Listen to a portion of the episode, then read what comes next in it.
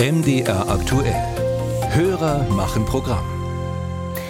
Wer in Deutschland erfolgreich studiert hat, der hat später im Berufsleben relativ gute Chancen. Da hat Deutschland tatsächlich auch im Ausland einen ganz guten Ruf und ist für viele Studierende ziemlich attraktiv.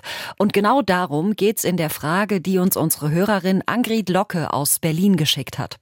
Mich würde mal interessieren, eine statistische Auswertung betreffs Zahlen und Kosten bei ausländischen Studenten, die hier in Deutschland studieren. So ein Medizinstudium ist ja sicher sehr teuer und der zukünftige Arzt zahlt später seine Steuern in einem anderen Land. Wer finanziert dieses Studium?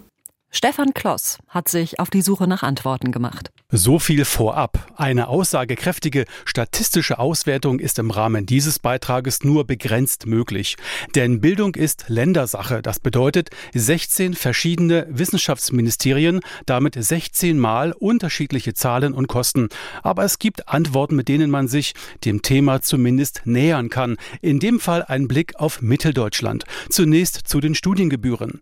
Dazu teilt das Wissenschaftsministerium von Sachsen-Anhalt auf eine Anfrage von MD MDR aktuell schriftlich mit. Derzeit gibt es für ein Erststudium an staatlichen Hochschulen in Deutschland in keinem Bundesland mehr Studiengebühren. Von Nicht-EU-Ausländern können Hochschulen in einigen Ländern Studiengebühren erheben, in Sachsen-Anhalt jedoch nicht. Es fallen demnach nur die Kosten im Rahmen der Semestergebühren an. Das Wissenschaftsministerium von Thüringen fügt hinzu. Die Finanzierung ihres Lebensunterhalts müssen die Studierenden selbst tragen bzw. sich bei möglichen Förderorganisationen um eine Unterstützung bewerben. Hierzu stellt der Freistaat Thüringen keine Mittel zur Verfügung. Auch sind die Semestergebühren selbst zu tragen. Genauso ist die Lage für ausländische Studenten in Sachsen.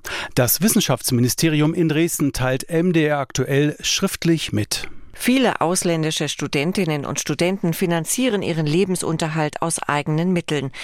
Wie einheimische Studierende auch verdienen sich auch zahlreiche internationale Studierende ihren Lebensunterhalt durch die Aufnahme einer Arbeit. In den drei mitteldeutschen Ländern waren zum vergangenen Wintersemester rund 38.000 ausländische Studenten an staatlichen Hochschulen immatrikuliert. Was haben die Länder bzw. hat Deutschland davon? Dazu das sächsische Wissenschaftsministerium weiter. Internationale Absolventen sächsischer Hochschulen könnte man als ideale Einwanderer betrachten. Sie genießen bei uns eine hervorragende akademische Ausbildung, sind mit der deutschen Sprache vertraut, kennen die Gegebenheiten im Land und sie sammeln im besten Fall erste Erfahrungen mit regionalen Arbeitgebern. Ähnlich äußerten sich Sachsen-Anhalt und Thüringen. Auf dem Portal wissenschaft-weltoffen.de wurden die Bleibeabsichten von ausländischen Studenten ermittelt. Knapp 60 Prozent wollen nach Abschluss ihrer Studien in Deutschland bleiben und arbeiten.